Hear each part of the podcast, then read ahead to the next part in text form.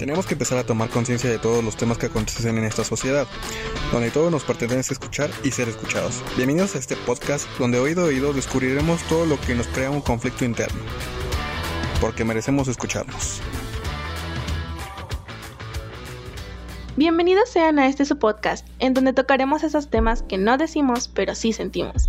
Mi nombre es Natalia Ramírez y el día de hoy hablaremos de esa temida crisis juvenil que sentimos al pasar de la adolescencia a la etapa adulta y nos encargaremos de demostrar lo cruda que puede llegar a ser.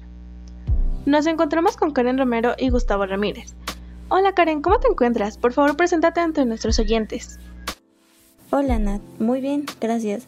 Pues yo soy Karen Romero, soy estudiante universitaria de 19 años y estoy muy feliz de estar aquí para platicar de este tema tan recurrente que a veces no sabemos cómo sobrellevar. Créeme que es un gusto tenerte aquí como invitada. Y ahora, ¿cómo definirías esta etapa tú siendo tan joven? Yo la definiría como un proceso de cambio, un cambio en donde un día eres un adolescente despreocupado que puede decir X, somos chavos, y al otro día ya eres un universitario responsable, entre comillas, en camino al campo laboral adulto. Al darse cuenta de esto puede ser un choque de emociones bien fuertes que a veces no sabemos cómo sobrellevar y que personalmente estoy sobrellevando. Lamento mucho oír eso. ¿Y qué tal tú, Gustavo? Por favor, preséntate ante nuestro público. Hola, ¿qué tal amigo? Yo soy Gustavo Ramírez, tengo 25 años y estudio Ingeniería en Comunicación Multimedia y es un placer estar aquí con ustedes. Viendo que ya eres mayor, ¿nos podrías contar más sobre tu experiencia con este tema?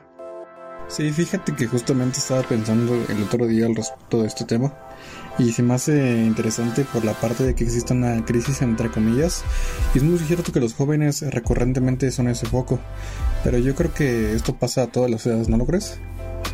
ya que por ejemplo yo gracias a Dios pues no tuve tantos problemas eh, o momentos malos que se podría decir sino es ahora donde considero que los tengo, pues por X o Y situación te hacen ponerte en una posición que te pone a pensar si estás en lo correcto.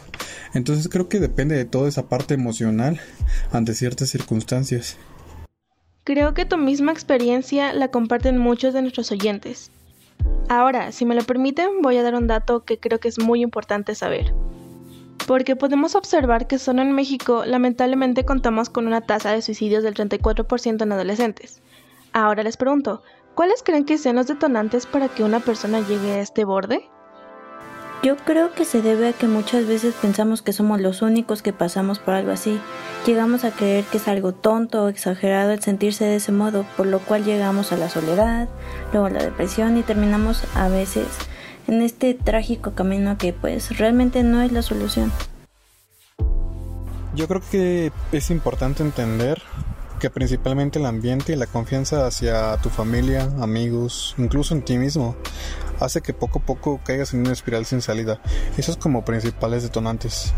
Otra cosa a considerar es comprenderte a ti mismo y ser capaz de sentarte a platicar contigo y analizarte de por qué crees que deberías, el que sientes y de alguna manera esto ayuda a liberar ideas, que puede que hasta encuentres las respuestas en ti mismo.